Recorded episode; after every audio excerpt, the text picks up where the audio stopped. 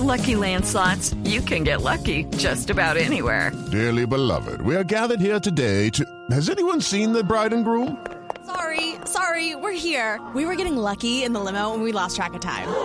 No, Lucky Land Casino, with cash prizes that add up quicker than a guest registry. In that case, I pronounce you lucky.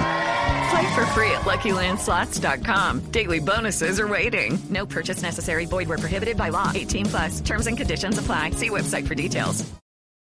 El calvario de la movilidad, los sacrificios para viajar por carretera, el dolor de los costos de peajes y combustibles.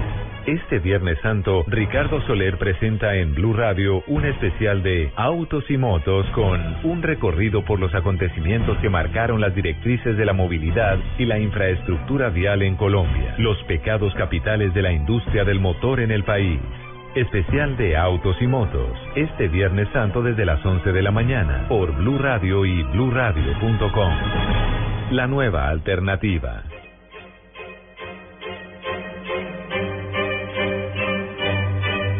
¿Qué tal amigos? Es un gusto saludarlos hoy, Viernes Santo, parte de la celebración de la Semana Mayor, la fiesta eclesiástica de la Iglesia Católica, que nos reúne familiarmente en torno a especialmente la reflexión. Y es por eso que entre los especiales de Blue Radio y pues atendiendo todos los ah, programas que sábado tras sábado presenta Autos y Motos con relación a un tema que de reflexión se convirtió en calvario y es básicamente la movilidad en el país, pues eh, vamos a dedicar una hora a tratar de reconocer los pecados capitales que históricamente han llevado a una situación bastante coyuntural con relación al tema de movilidad en las carreteras, en las calles de las ciudades del país y muy particularmente a una a una plataforma de poca competitividad en esta época en que los mercados son abiertos, en que la globalización es la moda y en que la competitividad tiene que ser la carta de presentación de los países. Don Alejandro Carvajal está con nosotros en la producción técnica. Eh, Joana Arenas ha gentilmente coordinado nuestra agenda. Angie Suárez también nos acompaña en la producción periodística de este programa. Luz Eus está con nosotros. Hola, Luis. ¿Qué más, Lupi? Y ese saludo, Luz. ok. Luz. Estoy muy reflexivo. No, estoy- total. Hola, Lupi. Ya cambió el formato y todo. Sí, sí, sí, sí. Y la velocidad y el tono, porque el estamos de tono. reflexión. Ah, Bueno, entonces yo también me voy a poner en modo reflexión. Buenos días, feliz de estar aquí compartiendo con Eso, usted la bien. Semana Santa, esta semana de reflexión, de, de, de recogimiento, de amor. feliz de estar aquí, Viernes Santo. ¿Se arrepintió de todos los pecados que ha acumulado a Yo lo no largo tengo del nada año? de que arrepentirme. ¿Sabe, sabe que, que recuerdo ah, El nombre de la rosa de Humberto Eco? La película muy buena, pero mucho mejor el libro, sin duda alguna. Exquisito el libro, en donde eh, Hudson, el seminarista guiado por, el fra- por Fray Luis, eh, cae en la tentación de la carne y pues es víctima del pecado carnal. Y le viene una reflexión tremenda y dice, si ah, esto que me llevó a las nubes este contacto carnal que me elevó a las nubes, que me hizo escuchar las trompetas de Gedeón, no entiendo por qué es calificado como un pecado. Este, este pequeño comentario es para decirle, Lupi, que si usted cree que lo que ha hecho no es pecado, no tiene por qué confesarse. qué pena con la introducción, pero tengo que invitar, tengo que darle la bienvenida a nuestro invitado Juan Lozano, nuestro cerebro fugado, porque llevó a Blue Radio por autos y motos y ahora está en nos- Blue todas las mañanas. Se nos fugó. Y ni siquiera No, un aquí- memorando de aquí- permiso. No, aquí nada. estoy, aquí estoy y, y siempre además en la audiencia todos los sábados. Feliz de estar aquí en este Viernes Santo con Ricardo, con Lupi, con todos sus oyentes y además en este en esta introducción tan reflexiva. Yo tampoco había oído una, pero me alegra Ah, ¿qué mucho. Muchas gracias por la por la invitación. Yo trato de justificar todas las acciones de Lupi, esa es mi tarea realmente. Eh, pero Juan, es eh, un placer eh, estar eh, contigo aquí en, en la mesa de Autos y Motos, hoy Viernes Santo, y muy particularmente eh, que nos permita echar mano de toda su historia política y de esa historia asociada a su profunda pasión por los automóviles para, para meternos en, en, un tema, digamos que bastante coyuntural, en un tema que puede ser perfectamente dibujado por el estado de las carreteras, de las calles que tenemos en las ciudades, que están muy distantes de ser la imagen que, que ronda en las ilusiones de, de, de todos los colombianos. Es un tema muy complejo, es una eh, carretera culebrera, sin duda alguna, es una superficie llena de baches, la que hemos tenido que recorrer a lo largo ya de más de 100 años de historia de movilidad en el país. Y si uno lo piensa en los términos de la Semana Santa, Colombia tiene una resurrección pendiente, que es la resurrección de su movilidad, de su competitividad.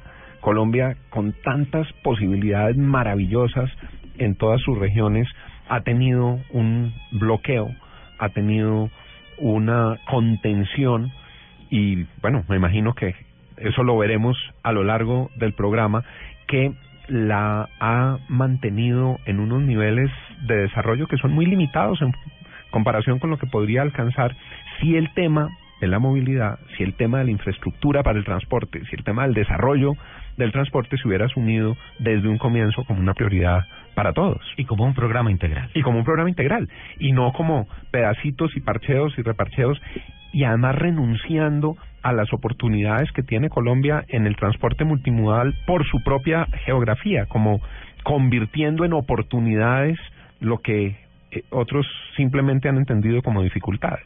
Ahora, Juan y Lupi, a lo largo de este programa y, y echando mano también de los términos sagrados, eh, no se trata que este programa trate de echarle más vinagre a la herida. Por el contrario, creo que es una reflexión y, y, y, y esos, eh, eh, ese resucitar del cual habla Juan eh, tiene que venir de una reflexión, de saber qué pasó en la historia, en dónde estamos y especialmente hacia dónde queremos ir como, como país competitivo. Y por eso yo lo planteaba en términos absolutamente optimistas de resurrecciones. Yo sí creo que hay un espacio enorme y hay unas lecciones aprendidas y creo que el, el camino puede ser muy pasa es que- alentador. Es que, este camino a la resurrección está muy largo. Está muy largo. Ya sí. llevamos muchos días en la tumba. No, No. es que empieza, empieza Lupi desde que inicia la propia colonización, la conquista.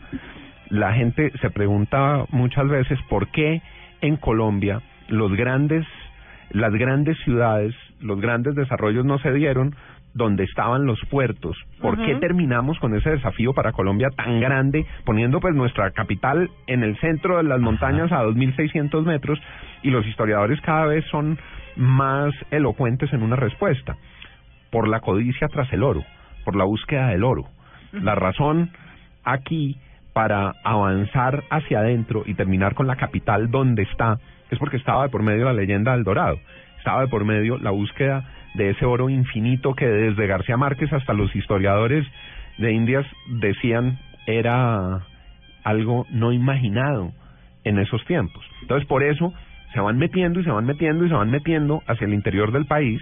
Por eso se encuentran aquí, además, Jiménez de Quesada y Hermán y Belalcázar, porque iban todos detrás del oro.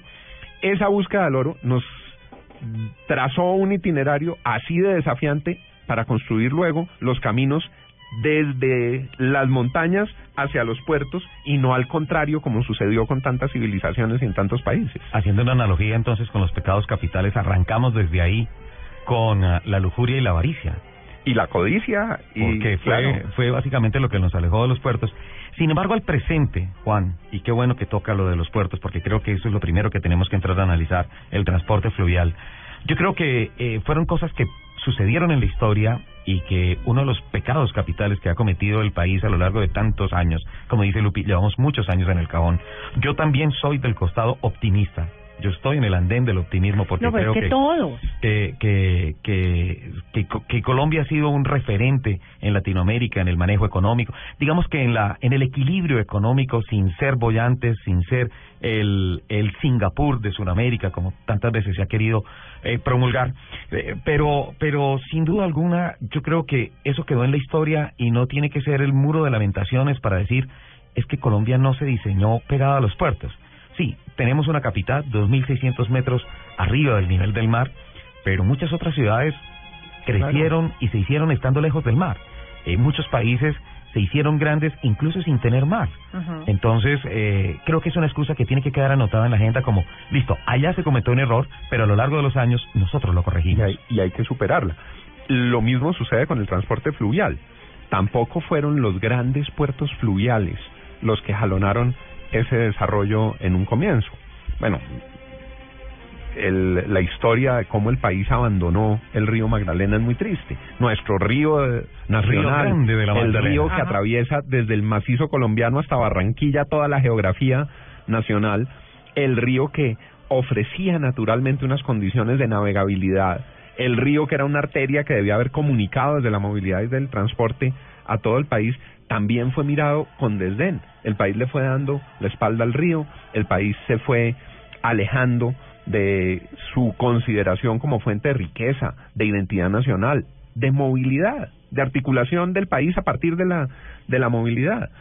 Solo por allá, después de ese largo camino que decía Lupi, en el año 91, que se hace la nueva constitución, se crea una figura para administrar el río y como tantas cosas en Colombia, tiene unos logros, pero se le ha tragado la, la burocracia y la politiquería y la mala este administración. Pues miren, el ministro de Transporte llamado Dios, el regalo que le hizo a Colombia. Básicamente tenemos que hablar de cuatro cuencas navegables. La cuenca del Magdalena, y estas son cifras que se presentaron hace unos años en el Congreso Mundial eh, Económico de Ginebra, hablando sobre la potencialidad de Colombia en la en materia de transporte fluvial. La cuenca del Magdalena, del río Grande de la Magdalena, tiene el Magdalena, tiene el Cauca, tiene el Canal del Dique, tiene el río San Jorge. El total de la cuenca son 4.258 kilómetros, de los cuales 2.770 son navegables. La cuenca del Atrato, en donde está el río Atrato, el San Juan, el Baudó, que tiene un total de 4.435 kilómetros, de los cuales 3.077 son navegables. Es absurdo. La cuenca del Orinoco. Miren esto. Está el río Orinoco, el río Meta, el Arauca, el Guaviare, el Inírida, el Bichada, el Baupés, para un total de 8.897 kilómetros, de los cuales 6.736 son navegables. Y la cuenca del Amazonas, que tiene el río Amazonas, bueno, la porción del río de Amazonas que nos toca, que son apenas 116 kilómetros, el Putumayo, el Caquetá, el río Patía, para un total de 7.135 kilómetros, de los cuales 5.636 son navegables. El país cuenta en ríos con 24.725 kilómetros, hablando solamente de estas cuencas, de los principales. Discúlpame, y sí. de esos 24 mil kilómetros, ¿cuántos se usan? Son 5.000, ah, perdón, 18.225 es la cantidad de kilómetros navegables que hay en el país y datos exactos de cuántos se usan no porque son paupérrimas esas cifras. ¿Por qué le damos la espalda a los ríos? Hay zonas en las que la, el pecado es doble, Ricardo y Lupi, porque no solo no se aprovecha para la navegabilidad, sino que no hay alternativa. En la cuenca del Atrato, por ejemplo, la comunicación en el territorio chocuano, la comunicación en el territorio chocuano es una comunicación fluvial. Debería haber devoción por, garantizar la buena marcha del transporte fluvial.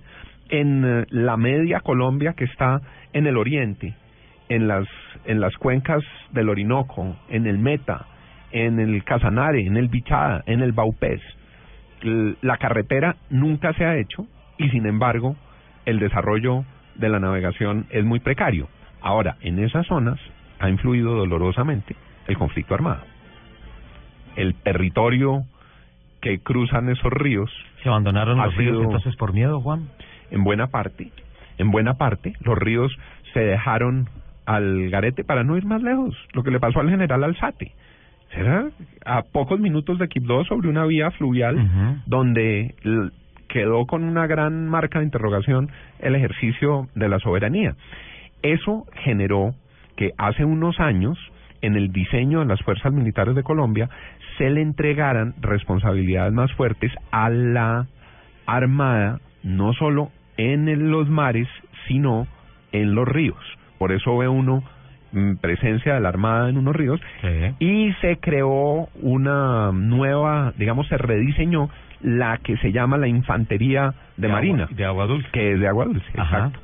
Eh, y empezaron a venir equipamientos como las las lanchas rápidas. Las lanchas rápidas empezaron a ejercer soberanía en nuestros ríos que durante mucho tiempo fueron territorio perdido, semejante belleza, semejante riqueza. Entonces digamos que ahí también hay un pecado.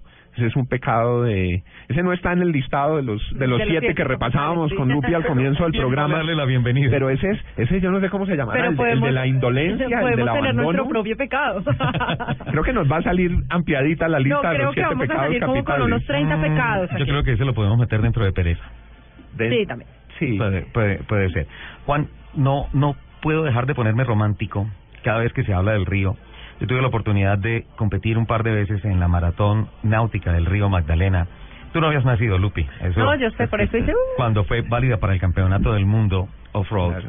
en el 93 y 94 por ahí. 94.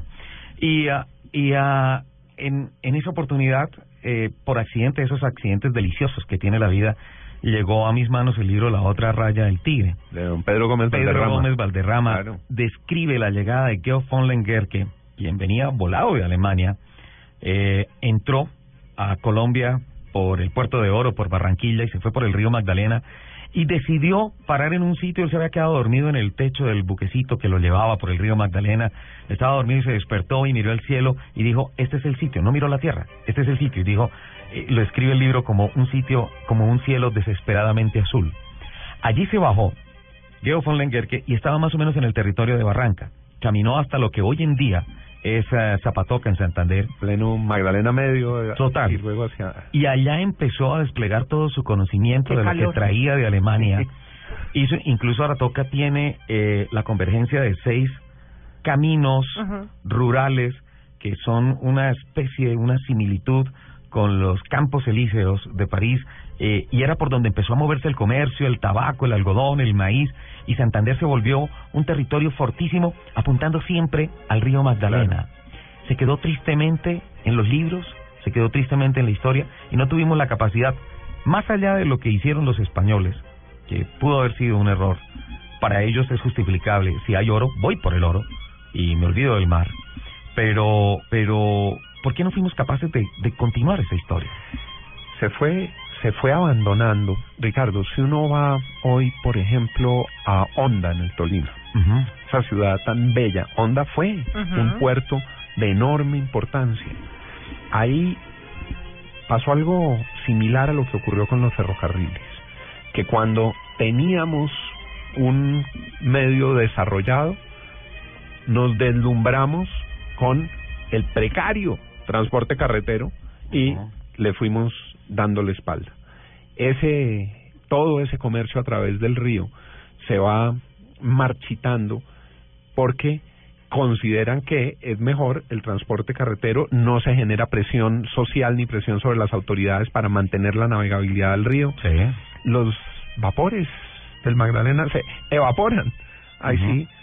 Y toda esa historia que habría podido generar tanta riqueza simplemente se desperdicia. Y los relatos son, bueno, hay centenares de relatos sobre la navegabilidad del Magdalena. Uno muy hermoso, además con un soporte histórico muy documentado, es justamente el de García Márquez, con la salida de Bolívar desde Bogotá hasta su destino final en la quinta de San Pedro Alejandrino cuando muere. Bolívar tenía un poco la idea de irse para Europa. Aquí en Bogotá lo traicionan, lo traiciona Santander, lo traiciona en el Congreso y sale el hombre más grande de América Latina derrotado y su camino es el río Es Magdalena. el río Magdalena. Sale de Bogotá, va hasta Faca, sube, digamos, por esa esa ruta hoy todavía que que baja hacia el Magdalena y es la travesía de Bolívar por el Magdalena que eran los puertos, era la riqueza, era el comercio.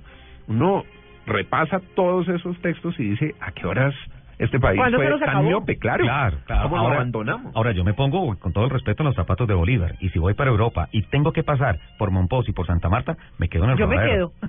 esa, esa quinta de San Pedro es maravillosa. Así es, bueno, e- ese, e- todo ese relato de García Márquez es eso, e- ese camino de Bolívar eh, por el por el Magdalena y lo que pasaba era que ya ese relato era nostálgico porque Bolívar aquí lo habían traicionado, ¿no? Claro. El, el libro tiene un eh, entorno de Un matiz de- ahí. un matiz, como decía antes Ricardo, nostálgico, pero hay cantidades de textos y los estudios, además de los que han hecho historia económica de Colombia, coinciden en que al país le faltó visión, al, al liderazgo colombiano le faltó visión y permitió que se marchitara la navegación y el comercio a través del río Magdalena. Tal vez para concluir este tema sería saludable que nuestros directivos eh, tuvieran la oportunidad de todos juntos, porque realmente no es el tema de los directivos, eso, eso es todo el país el que se tiene que volcar a eso, que nos sentáramos una tarde en Monpós a escuchar a que el río nos hable, Claro. a que los recuerdos nos abriguen, nos, nos refresquen, a que la brisa esa tan linda que de vez en cuando pasa por Monpós eh, lo, lo, lo recargue a uno para decir hay que acelerar aquí. le escuché en la en el modo optimismo que hablábamos al comienzo al penúltimo director de Cor Magdalena de apellido García la su ilusión por el plan de recuperación de navegabilidad del río y de hecho se anunciaron unas inversiones muy importantes unas inversiones que son muy cuantiosas. El propio presidente de la República dijo que las avalarían. Hay que ver en el plan de desarrollo si quedan ahí establecidas, pero eso es un reto superior que tienen para cumplir esa promesa de hacer esa inversión y recuperar la navegabilidad en muy buena parte del río Magdalena. La ministra de Transporte es barranquillera y en Barranquilla hay mucha ilusión con ese tema. Ojalá no Y vuelva la- a pasar la- lo que ha pasado siempre y es que se queda en bla bla bla y en promesa. Y la conversión hoy en día, la transformación de Barranquilla, el nuevo puente Pumarejo, todo apunta a que la ciudad está volteando a mirar el río como debe ser. Hablaba en alguna oportunidad con Enrique Peñalosa y decía, una de las cosas que yo no comprendo de Bogotá y de Barranquilla es que las culatas de los edificios le están dando la espalda al río. Claro. Se están perdiendo el show diario. Eh, una de las primeras cifras que llegaron al, al Congreso eh, Económico Mundial en Ginebra, hablando de la situación de transporte en Colombia, habla de un cuadro comparativo que es absolutamente desesperanzador. Del 100% del transporte en Colombia, partido entre lo que se mueve en carretera y lo que se mueve en los ríos, el 96% apunta a las carreteras y solo el 4% apunta a esas autopistas que nos regaló la naturaleza. Qué tristeza, 96.4. No tenemos excusa de nada, Juan. Pero además son 96 milagrosos, ¿no? Porque son por esos hilitos de asfalto que tiene Colombia. Sí, apenas- además que nos quedamos con las carreteras de los años 50. Así es, así es. Lo que se ha hecho en materia de dobles calzadas, de pares viales, todavía es muy Son precario. muy contados. Uno tiene, de nuevo, en el optimismo, la ilusión de que todo este plan que han anunciado y las nuevas 4G puedan funcionar. Y hay unos ejemplos que son interesantes. Por ejemplo, la malla vial del Valle del Cauca. Sí, esa les quedó, esa les quedó muy bien hecha. Es muy buena. Esa la es- carretera del café. La carretera del Es café. una cosa muy bien. La muy ruta bien. del sol también. lo está que se está haciendo ahí. Entonces, yo sí creo que ahí puede haber un eh, renacer. Sí, Juan, pero es que ¿cuántos llevamos en eso? De acuerdo, Lupi, de acuerdo. Es imperdonable lo que lo que ha sucedido, pero ¿Cuántos llevamos en eso? Entonces es la licitación, entonces La no robadera, el serrucho, el carrusel. Entonces, y la mermeladita, y la cosita, y entonces, ¿dónde está la plata de los de los colombianos? ¿Dónde está nuestra infraestructura que llevamos tantos años reclamando y que necesitamos de verdad para poder salir como de este hoyo en el que estamos metidos? Por eso mm, yo insisto en lo que hablábamos al comienzo. Esto hay que plantearlo en términos de una verdadera resurrección. Todo este esfuerzo de volver a estructurar incluso unas nuevas modalidades jurídicas, unas formas de contratación en la que no se roben la plata, unas en la que formas no sean los mismos siempre, el amigo del amigo del Así es. gobernador, el amigo del amigo del alcalde. firman no el se contrato, así. se quedan con el anticipo, después dicen que hay sobrecostos, después viene un pleito que dura 20 años y las vías no se hacen. Y ahí se quedó esa hora ahí cerradita. Juan, Esperemos que toda esta nueva estructuración, el gerente de la de la ANI es un hombre que no venía de la política sino del sector empresarial. se podría decir que todavía no viene, no, yo no, sí- todavía no está contaminado. Claro, yo siempre he dicho que nosotros aquí necesitamos administradores, no más políticos. Así es. necesitamos administradores. De acuerdo. Ustedes me generan una confusión terrible, particularmente usted, Juan. Eh, Serrucho y Carrusel no están en el listado de los siete pecados Ah, bueno, capitales. pero es que es que suenan a ver, nosotros, ahí están. nosotros estamos haciendo nuestra nueva lista de pecados y yo creo Dios. que esos dos encabezan nuestra lista. Bueno, es que un serrucho y un carrusel lo recogen todos. La ira que despiertan en los ciudadanos, la lujuria de los que los Que participan. que participan, la gula que quieren comerse todo, la Ajá. plata de todos los colombianos. No se diga la avaricia. La avaricia, pero al extremo de todos esos bandidos. ¿Y los que no están en la rosca, la envidia? Pues sí, y por eso montan otro carrusel. Y ahí ha habido pereza de no dejar... De. Soberbia. de- y la soberbia de los bandidos.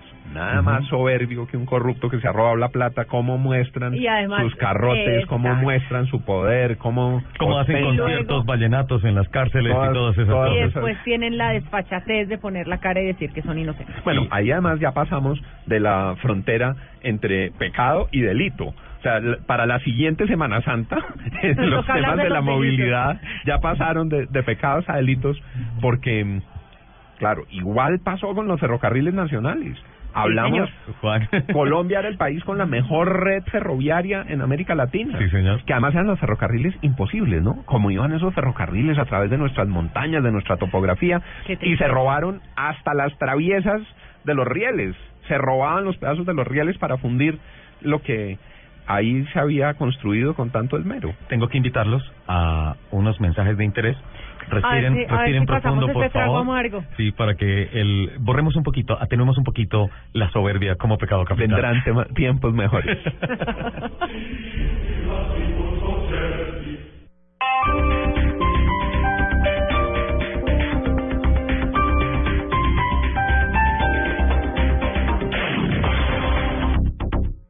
La crisis de Venezuela, un tema que preocupa a Colombia y al mundo. Este Viernes Santo desde las 5 de la tarde, Blue Radio presenta un especial con los desarrollos más recientes de la crisis del vecino país.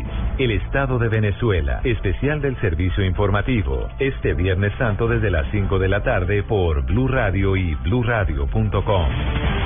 La nueva alternativa. Este sábado, después de las noticias del mediodía en blanco y negro con Mabel Lara, Esteban Jaramillo. ¿Narraba? No, comentaba. Ah. Comentaba, pero yo hacía comentarios solo en la casa cuando había partido, siempre de alguna manera copiando el estilo de Javier Giraldo, mi maestro. El reconocido periodista colombiano habla de su vida y su carrera. Soy hincha del once y soy hincha de todos los equipos en el mundo donde haya un colombiano. Esteban Jaramillo, este sábado en blanco y negro con Mabel Lara, porque todos tenemos algo que contar por Blue Radio y bluradio.com. La nueva alternativa. ¿Cómo se vive en Cuba? ¿Cuál es la realidad de la isla? Cubita, la bella cubita. Este Viernes Santo a las 4 de la tarde, Blue Radio presenta una conversación especial con Javier Moreno. Entre esas ansias está el de la carne de res, que, que es mitológica, es una cosa que la tenemos así como que es animal sagrado porque no se puede matar, o en extinción porque no lo hay. Un cubano que creció bajo el régimen de los Castro y que nos muestra la visión que nadie cuenta de Cuba. El gobierno dice, pero hay que trabajar más para tener más cosas. Entonces la gente dice, pues, como tú te haces el que me paga, porque mi salario no sirve para nada, yo me hago el que trabajo. Soy cubano a pesar de la revolución. Especial de Semana Santa con María Clara Gracia. No quería decir el nombre Fidel porque no quiero decirlo, pero bueno, ya lo he dicho dos veces, no lo voy a decir más. La economía del día a día, la libertad, la familia, la música, la comida, todo lo que se vive en la Cuba que no conocemos. Soy cubano a pesar de la revolución. Presenta a María Clara Gracia este Viernes Santo a las 4 pm por Blue Radio y bluradio.com. La nueva alternativa. Este sábado, pasión por el fútbol.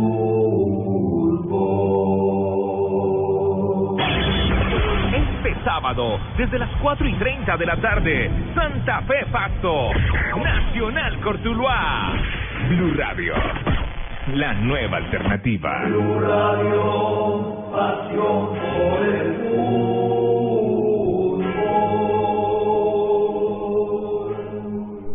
Uno de los avances más significativos del proceso de paz.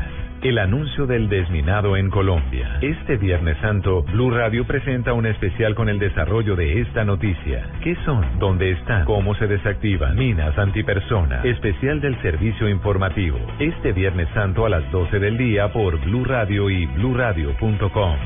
La nueva alternativa.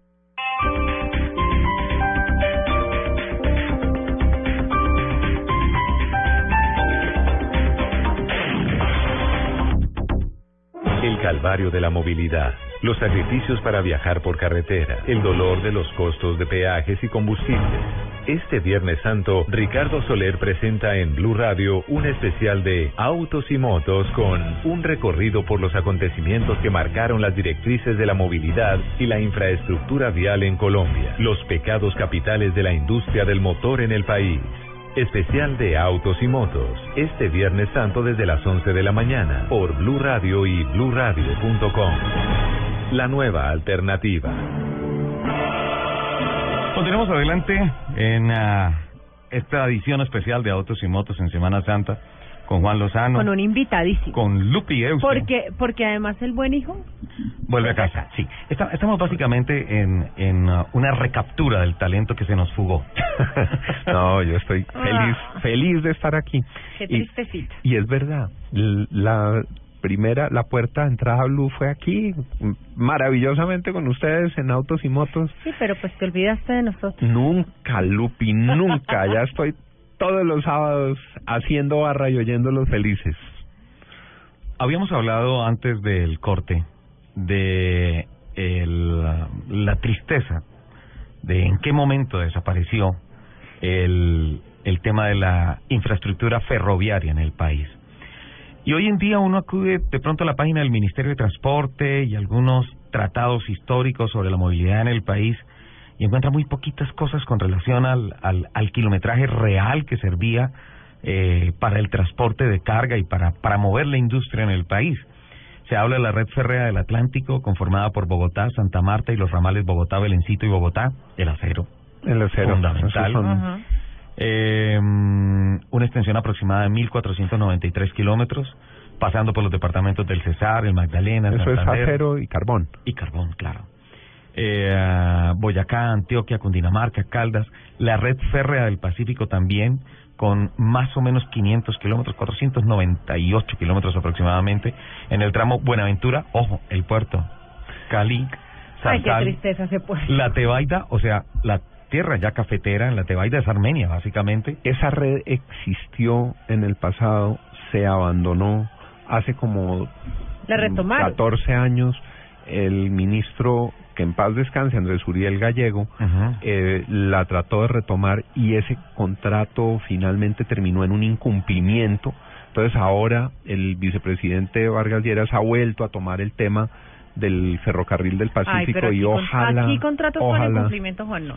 Ese Eso- eso sí, aquí no se da. Eso, no- eso parece de otro país, ¿no? Sí, esto es en otro país. Hay, hay dos tecnicismos, uno político y el otro y el otro de infraestructura, porque si bien nosotros eh, recordamos con, con, con un especial cariño esa, esas pequeñas obras de infraestructura ferroviaria que hicieron, a pesar de ser pequeñas, que hicieron a Colombia como un referente en Latinoamérica en el transporte de carga eh, hacia, hacia los puertos, hacia el Mar Caribe y hacia el Océano Pacífico.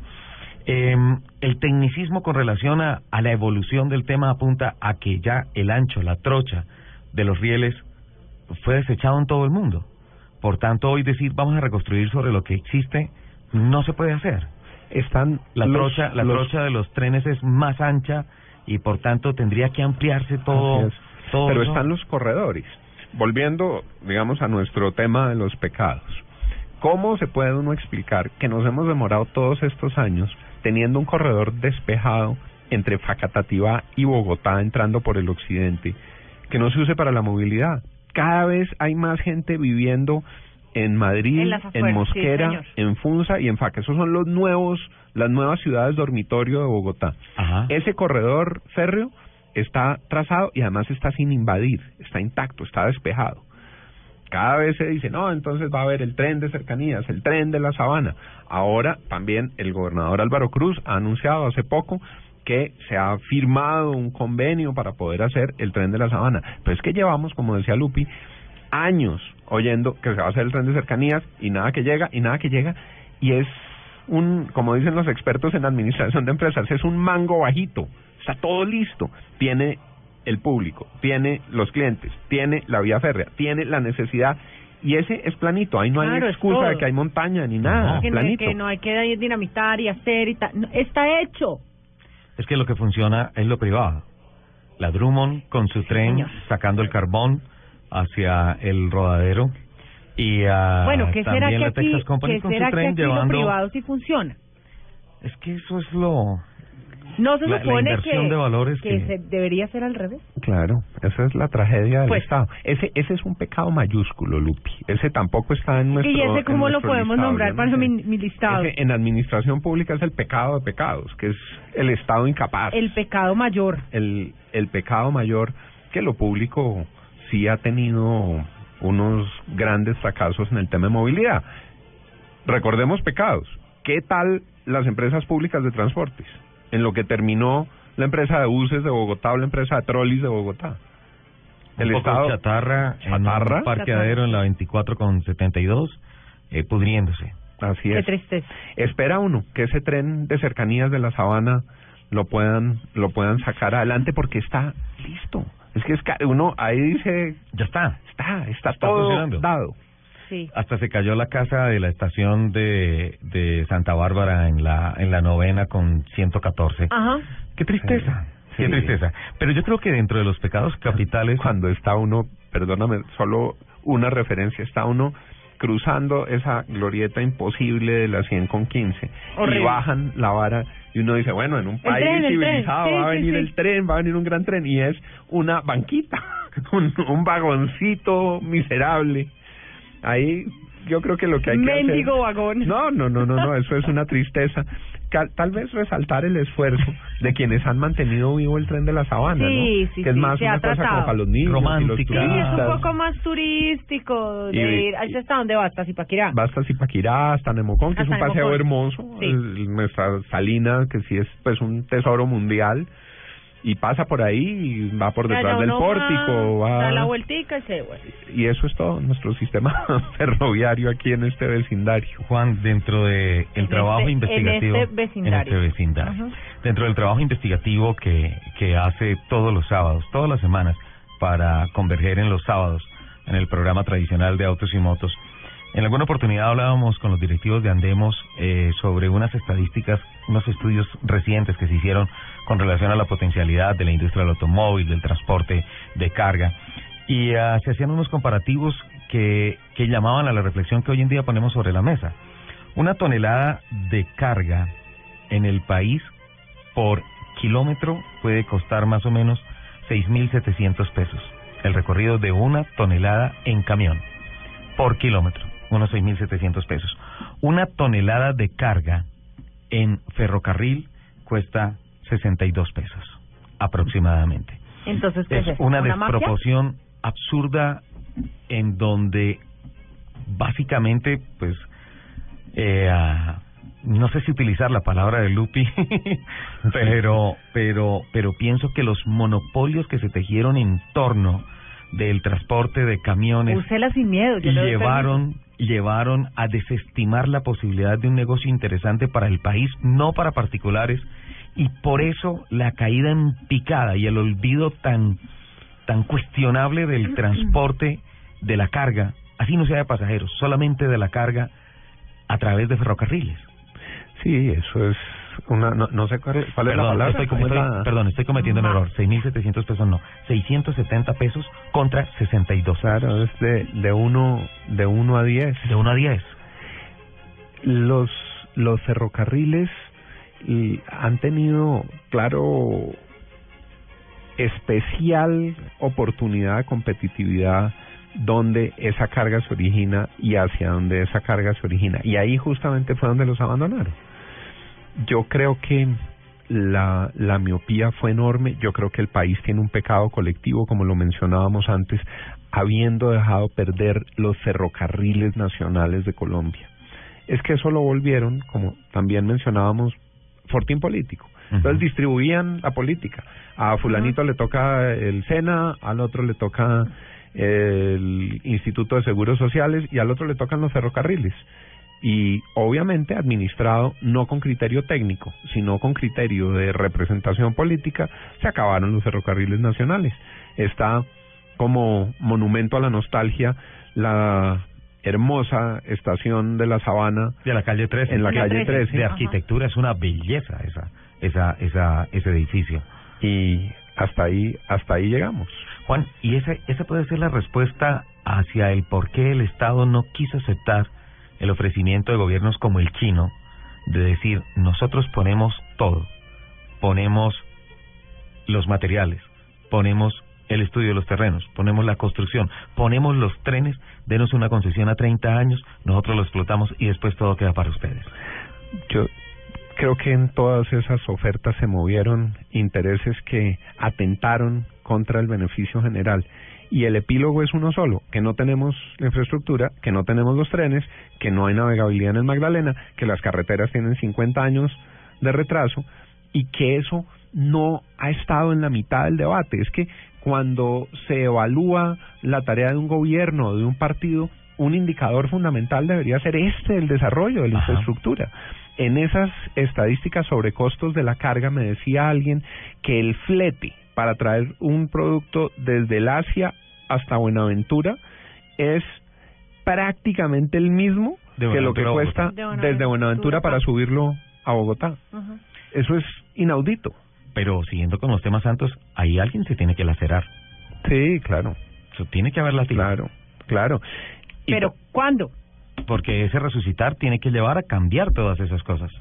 Se supone que son todas estas nuevas generaciones, todas estas nuevas tecnologías. Lo que también hay en esta historia son muchos Poncios Pilatos, ¿no?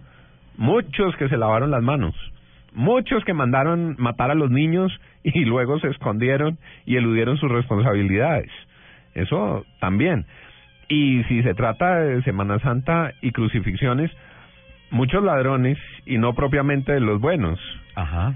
Y Yo no conozco ladrones. Sí, ladrones buenos. Pero- Eh, pero- en la historia decían, bueno, es- eso más allá del transporte, todo es una Por mano de bandidos. Una mano de bandidos. Pero Juan, más, más allá de, de- del gran pecado capital del cual se ha hablado de la incapacidad del Estado a lo largo de los años de ejecutar y de administrar empresas ejemplares en el tema de infraestructura, en el tema de administración de movilidad, yo creo que todo esto converge a un pecado que tal vez es mayor. Porque cuando hablamos de el transporte fluvial, dijimos que en una época se hacía. Y hablamos del transporte ferroviario, dijimos que en una, Una época, fuimos referentes en Latinoamérica del transporte en ferrocarriles. Hoy en día considero que los países que empiezan a perder competitividad son los que implementan nuevos sistemas de transporte y olvidan a los tradicionales. Renuncian a lo multimodal, renuncian a la convergencia. Que vengan las tractomulas, que venga la Claro. posibilidad de la carga de los camiones, no significa que tengan que cerrarse los ríos y cerrarse las, los, los trenes, Claro, los ferrocarriles nacionales. Tiene que haber un, ser- un complemento y se tiene que mover desde Exacto, todo deberían complementarse porque es que además tenemos cómo. Tenemos cómo, exactamente, Lupi. Y hay tramos en los que puede ser mucho más competitivo el fluvial, y ahí la carga se podría Total. bajar y montarla donde sea más competitivo el carretero, y ahí la carga se debería bajar y montarla donde sea más competitivo el transporte ferroviario. El otro problema enorme, Ricardo y Lupi, que yo veo en esto es que las responsabilidades para mantener las vías son unas responsabilidades difusas. Lo que llaman las vías terciarias, Que son, eh, digamos, los caminos de las veredas y los municipios. Los atienden los municipios y no tienen plata para eso. ¿Cuántos campesinos aguantan física hambre porque no pueden sacar su producto a vender? ¿Por qué no pueden sacar su producto a vender? Pues no Porque la vía veredal nadie la ha arreglado, no le han mandado ni siquiera un viajecito de recebo, no le han hecho, no le han mandado ni una eh, motoniveladora ni una retro para que arregle eso y uno pasa por muchos sitios y ve la fruta, pero pudriéndose. Y campesinos a veces hasta casi regalándola por centavos entregando su fruta porque no hay manera de sacarlo. Eso, esas vías terciarias llegan a algunas carreteritas municipales que medio las atienden los alcaldes, pero cuando viene una temporada invernal no tienen la plata para el mantenimiento. Luego esas se conectan con las vías departamentales y luego esas desembocan en las vías nacionales. Aquí nunca hubo un criterio de cuáles vías eran departamentales y nacionales que fuera objetivo. En el Congreso de la República, por leyes, decían esta carretera se nacionaliza y era una carretera que no era estratégica. Y un corredor de competitividad se desatendía, no tenía los recursos para que estuviera en buen estado y nos produjo una red que está en muy mal estado. La red, tras de que perdimos lo fluvial, perdimos lo ferroviario, Lo carreteable. lo carreteable, hay un esfuerzo sobre las vías principales, aquí también ya hemos señalado lo que nos produce esperanza, pero el conjunto de la red vial nacional está en pésimo estado. Juan, si me permite hablar de cifras con relación a, a la Red Nacional de Carreteras, las cifras más recientes apuntan a los estudios que se cerraron en el año 2012. La red de carreteras colombiana es de 166.500 kilómetros, de los cuales, tranquila Lupi, respire profundo, un 14% está pavimentado. No. Un Qué horror, 14%. qué vergüenza. Es, es que no hay otra palabra. Qué vergüenza. De todo esto, 16.776 kilómetros son de red primaria, de los que 13.296 están encargadas al INVIAS y 3.380 están concesionados a través del INCO, el Instituto Nacional de Concesiones. 147.000 kilómetros son de red secundaria, De ahí la riqueza del campo. Eso me gusta, esta cifra me gusta. Y terciaria distribuidos así, 72.761 kilómetros encargados a los departamentos, 34.918 kilómetros encargados a los municipios, 27.577 al Instituto Nacional de Vías y 12.251 son kilómetros privados. Van a decir, ¿por qué tanto? Bueno, hay muchas excavaciones, muchos pozos petroleros y, y ah, Bueno, muchos hacendados y incluso que es- construyen sus 2, 3, 4, 5 kilómetros para llegar a sus a sus haciendas. Tengo una pregunta ahí. Perdona, a un momentico, te termino las cifras. Entre tanto, Colombia tiene 1.049 kilómetros de vías con calzadas dobles, que esto fue hacia el año 2012. Esa cifra sí se ha incrementado y se ha incrementado de muy buena forma. Según un informe de la Cámara Colombiana de Infraestructura, Colombia tiene 9 kilómetros de vías por cada kilómetro cuadrado de área. Entonces, hay una muy buena cantidad de kilómetros trazados hechos, pero una pésima cantidad de kilómetros altamente competitivos en materia de calidad de asfalto y de rapidez en la fluidez del, del, del transporte. Yo aquí pensando en lo que decía Juan, de cuando las, las alcaldías locales, municipales, no tenían los recursos para arreglar las vías. Pero hay ciertos lugares de Colombia que son bastante ricos que reciben además muchísimas regalías. ¿Y eso qué? Esas también se las tumbaron, Lupi. Y por eso es que Lugares tan ricos, que no hacer sé, como La Guajira. La Guajira, el Cesar, departamentos que recibieron y billones transitar por La Guajira es, es tristísimo. y no se ven ni las vías, ni el agua, ni el agua, ni las escuelas, ni, la salud. Nada, nada. Eh, eso se suponía era la razón para cambiar el sistema de regalías y mm, vamos a ver si funciona. Eh, está apenas arrancando, pero esa razón es muy triste. Es que Es que uno, nosotros somos uno un ve- país muy rico. Miremos el ejemplo de un vecino, Lupi y Ricardo, para efectos de infraestructura. Un vecino que puede ser controvertido porque hace cosas que uno no comparte, como mandar callar la prensa y perseguirla, pero Rafael Correa. Rafael Correa recibió unos recursos muy importantes del petróleo y tomó una decisión estratégica, hacer vías, darle competitividad vial al Ecuador. Y el Ecuador hoy le da sopa y seco a Colombia, pudieron hacer en el mismo, en la misma topografía andina que tenemos nosotros. Eso no, no estamos hablando mm, de otra región del mundo, es nuestro mismo ecosistema de eh, Andes y montañas y valles. Y construyó maravillas porque tomó una decisión de país, porque decidió esta plata de la bonanza petrolera la metemos en infraestructura. Aquí se fueron comiendo la plata de las bonanzas, se fue Y gastando poniendo pañitos de agua y poniendo pañitas, pañitos de agua tibia y no se acometieron las grandes obras. Por eso, repito, en los tiempos de la, de la esperanza, eh, ojalá este programa que han anunciado funcione. Ojalá estas nuevas estructuraciones cierren para siempre este capítulo bochornoso de un país que tiene que oír y ver y padecer lo que tú nos acabas de leer, Ricardo. Es que 14% de las... Sí, es, es, Es vergonzoso. pero, pero yo estoy mirando ahorita el vaso no medio vacío, sino medio lleno. Y ah, sin duda alguna me motiva esa cifra que alcanzó el gobierno de 40.5 billones de pesos aplicados al programa de infraestructura de carreteras de cuarta generación. Pienso que por ahí empieza a ser interesante el tema. El, el problema es que no llegue a pasar y que en dos, tres años nosotros nos enteremos que con la Ruta del Sol, por ejemplo, está pasa lo que sucedió, por ejemplo, pero con el túnel de la línea. Exacto, a eso A iba mí- yo. ¿Dónde está lo de la línea? que- Lo que se estaba construyendo para Girardot. Sí, O sea, hace, son- hace, son hace, poco, hace poco pasamos por la línea y y, ah, y pues se abrió un debate aquí en Autos y Motos en el que nosotros decíamos eh, que van a entregar eso en tres meses. Es imposible, porque están los ductos, están los túneles, está todo, y salen a un hueco. No están los puentes, no está la conexión, no está... Le hace falta muchísimo a eso. En eh, el tiempo tienen una sección que es hace 25 años, hace 50, Sí, hace 100 50. años. Ajá. Y ahora han puesto la de hace, la de hace 100 años. Hace 100 años. Hace poquito salió una de hace 100 años, donde Sí. dicen que una delegación fue a ver el metro de París, a ver si montaban un El metro, metro en Bogotá. Y se 100 quedaron en París. años, y no volvieron. Juan, ese es...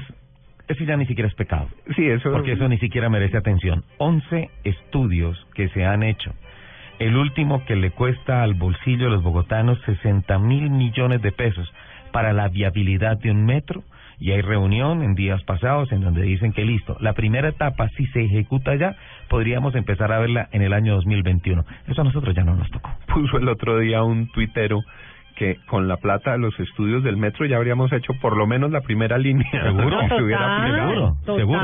Es que son 11 estudios. Sí. Y cada vez que se termina uno, ocurre lo que acaba de ocurrir. Llega a la conclusión de cuál es su trazado, que debe ser subterráneo, e inmediatamente el estudio entra en revisión porque dicen, no, no se tuvo en cuenta que en esta zona no funciona la topografía, que aquí hay humedad, que aquí hay que hacer unas excavaciones, Hay lodo, que hay tiene que roca, ser hay- por encima, que eso es falta de voluntad colectiva. Juan, en nuestra larga lista de pecados, ya ahora sí ya vamos como en los 30 que decía Lupi.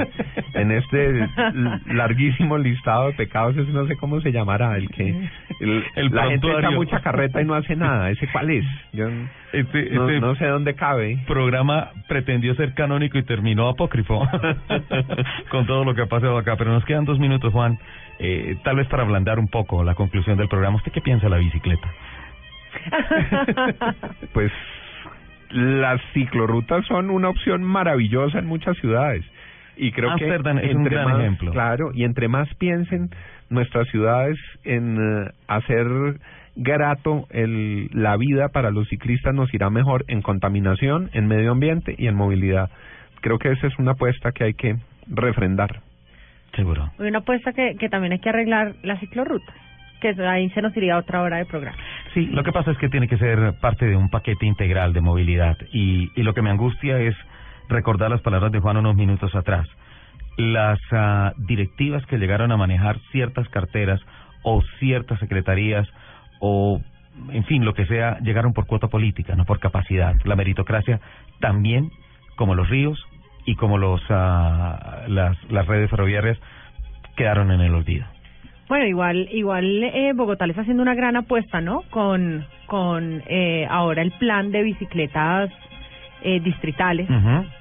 Esperemos Sí. a ver que sea una buena opción. y, y eso se debería multiplicar en muchas ciudades. El Foro Mundial de la Bicicleta que hicieron en Medellín resultó Sí. muy bien. Muy Tuvo bien. muy buenas conclusiones, vinieron muchos expertos y deja mm, resultados que son esperanzadores. Pero para no irnos hoy, Viernes Santo, cargados de, eh, de pecados y de tristezas y de tragedias, yo sí creo que hay que mirar hacia adelante. Todo esto es el diagnóstico de una galería de errores, de una colección de fracasos.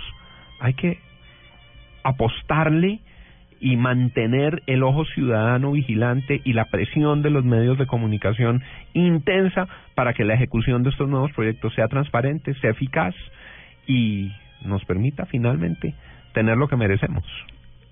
Estar dispuestos al tercer día correr la piedra y formar parte y ser testigos de la resurrección?